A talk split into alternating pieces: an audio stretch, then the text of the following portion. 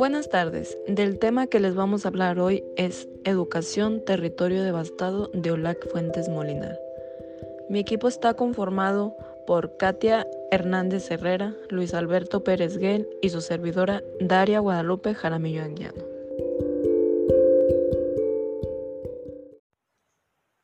Ahora bien, hablemos acerca de un sistema que no crece se dio una baja calidad y baja desarticulación de la obra educativa. Se tenía una reducción en reacción con el número de quienes estudiaban y una gran pérdida de impulso en la expansión de la enseñanza preescolar.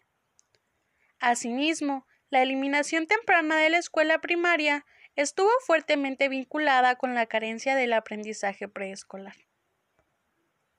Esto ocasionó un impacto en la crisis sobre las condiciones de vida de la población más empobrecida, al negarles la oportunidad real de aprender sólidamente a leer y a escribir a la cuarta parte de la población.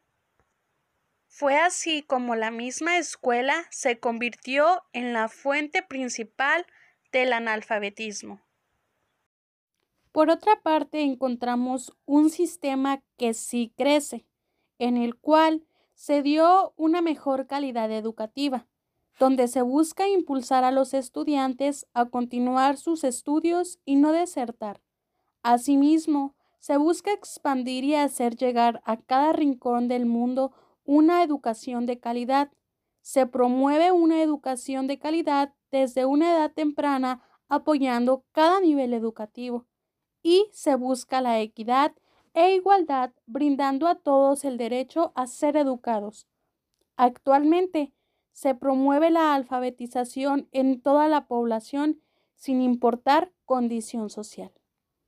Así surge un sistema empobrecido, el cual contaba con una estrategia anticrisis que se llevaba a cabo en el gobierno de Miguel de la Madrid, en el cual existía una desigualdad en la distribución de recursos por nivel educativo, que afectaba en forma severa los servicios masivos en la enseñanza básica.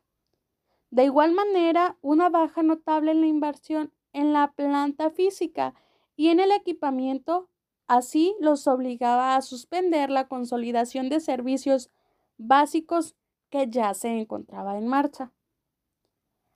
De igual manera, algunas escuelas no contaban con los seis grados y otras eran atendidas por un solo maestro en condiciones de trabajo extraordinariamente desfavorables.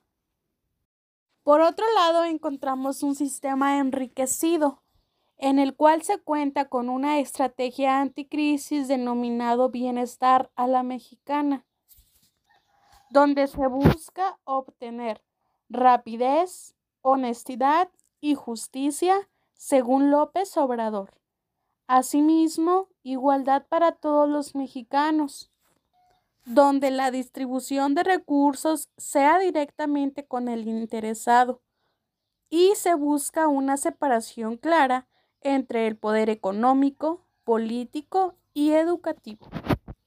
Asimismo, donde se impulse la participación de las familias en las escuelas a través de los consejos de participación social y se consolida el proyecto educativo.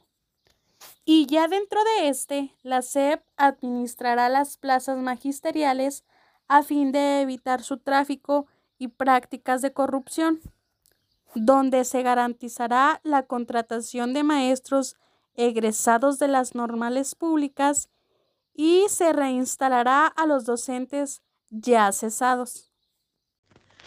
Sobre la burocratización creciente, se dice que ninguno de los grandes propósitos de la descentralización fue alcanzado y que lo que realmente se aplicó fue un honoroso e insuficiente sistema de desconcentración.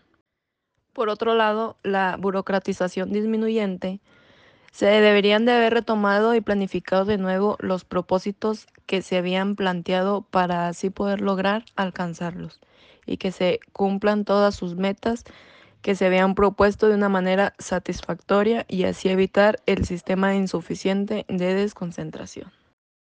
Un sistema, con pocas palabras, menciona que el sistema escolar tiene como productor las experiencias, o más bien aprenden quienes pasan muchos años en el sistema, para que así les sirva lo aprendido en la realidad cotidiana. Según el ambiente educativo mexicano, todos procedemos como si estar en la escuela durante más tiempo fuera sinónimo de aprendizaje relevante y del desarrollo de las capacidades personales. Yo siento que en este apartado podemos mencionar que un sistema con muchas ideas sería que el docente debe tomar en cuenta que mediante la educación se puede motivar, estimular y hasta orientar a los alumnos, así como también debe contar con la facilidad de aplicación de estrategias didácticas y de este modo poder enseñar o aprender y formar valores a los alumnos.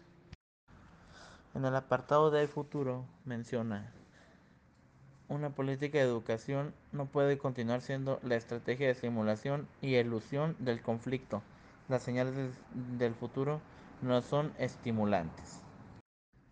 Sin educación no hay desarrollo posible, ya que educar es insertar en cada alumno toda obra humana que le ha antecedido. Es hacer a cada uno un resumen del mundo viviente. Hasta el día en que vive es ponerlo a nivel de su tiempo, para que flote sobre él y no dejarlo debajo de su tiempo con lo que no podría salir a flote, es preparar a los alumnos para la vida. Esto sería todo de nuestra parte. Muchas gracias por escucharnos.